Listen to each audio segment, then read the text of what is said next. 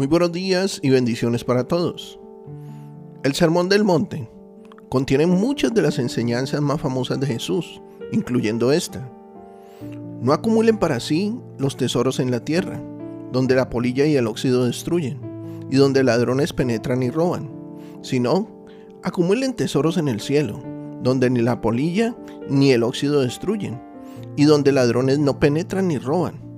Porque donde está tu tesoro, allí estará también tu corazón.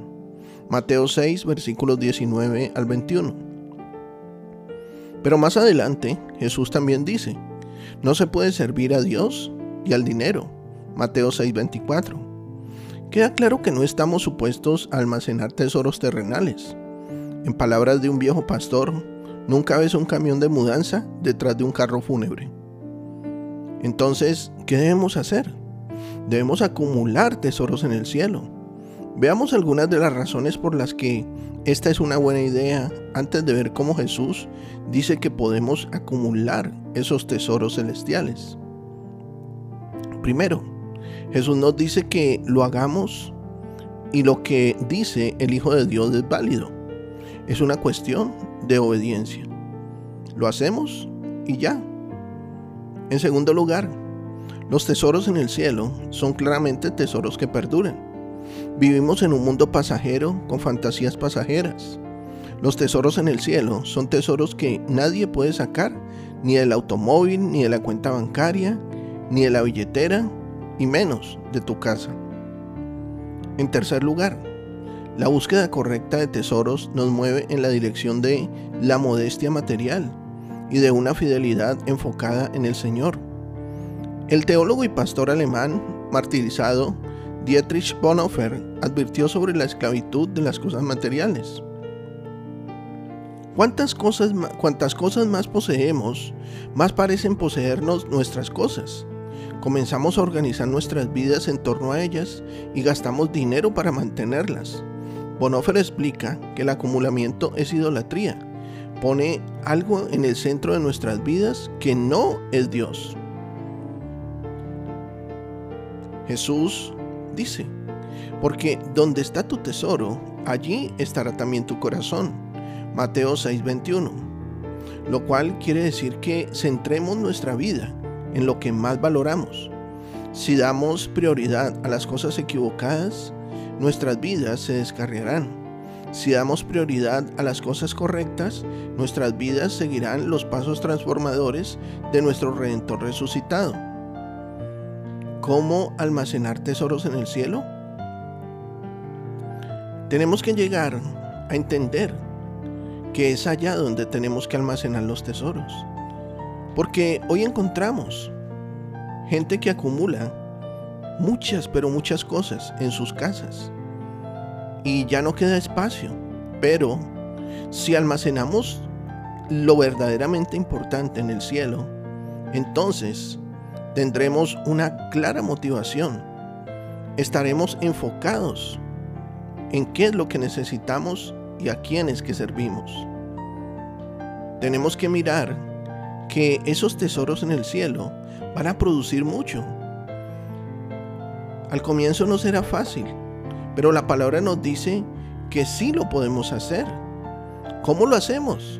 Siendo humildes y limpios de corazón, como dice Mateo 5, versículos del 5 al 8, teniendo hambre y sed de justicia, Mateo 5, 6, mostrando misericordia, Mateo 5, 7, procurando la paz, Mateo 5, 9, siendo perseguidos por causa de la justicia, Mateo 5, 10, siendo la sal siendo la sal de la tierra, que en parte se trata de preservar el sabor de la piedad en el mundo y en nuestras relaciones. Mateo 5:13.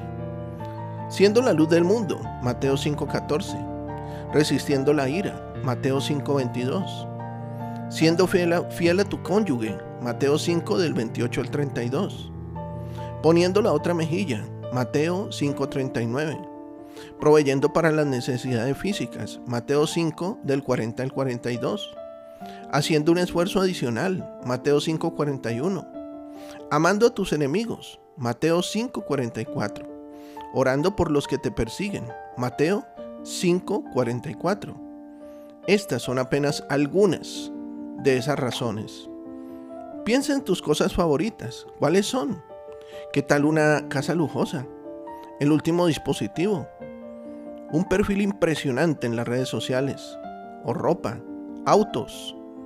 Que, que hacen que cada día te veas mejor en apariencia. Que hace que las personas cada día te miren mejor.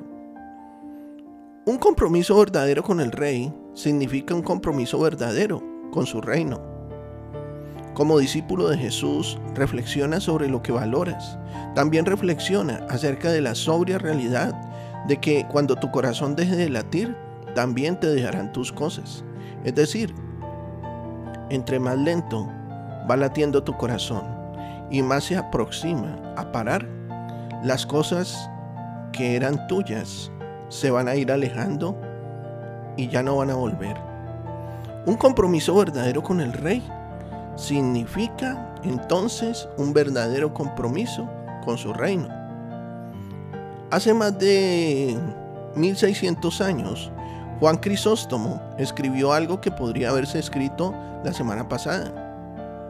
Somos tan solo huéspedes temporales en la tierra. Reconocemos que las casas en las que vivimos sirven solo como albergues en el camino hacia la vida eterna. No buscamos la paz o la seguridad de las paredes materiales que nos rodean o del techo sobre nuestras cabezas. Más bien, queremos rodearnos de un muro de gracia divina y miramos hacia el cielo como nuestro techo. Y el mobiliario de nuestra vida deben ser las buenas obras, realizadas con un espíritu de amor. Querido amigo y amiga, tengamos hambre y sed por los senderos eternos de Dios. A los ojos del mundo, distraídos y obsesionados por el brillo, Puede que no seamos grandes o mejores, pero ciertamente somos muy bendecidos. Dios hoy ha hablado a tu corazón, ha edificado tu vida. Sé de bendición para otros y comparte este mensaje. Nuestros contenidos ahora también podrás disfrutarlos en Facebook, Spotify o en YouTube como Un Amanecer con el Rey. Que tengas un excelente día lleno de bendiciones. Te habló tu pastor y amigo Emanuel Cortázar desde la hermosa ciudad de Santiago de Cali, Colombia.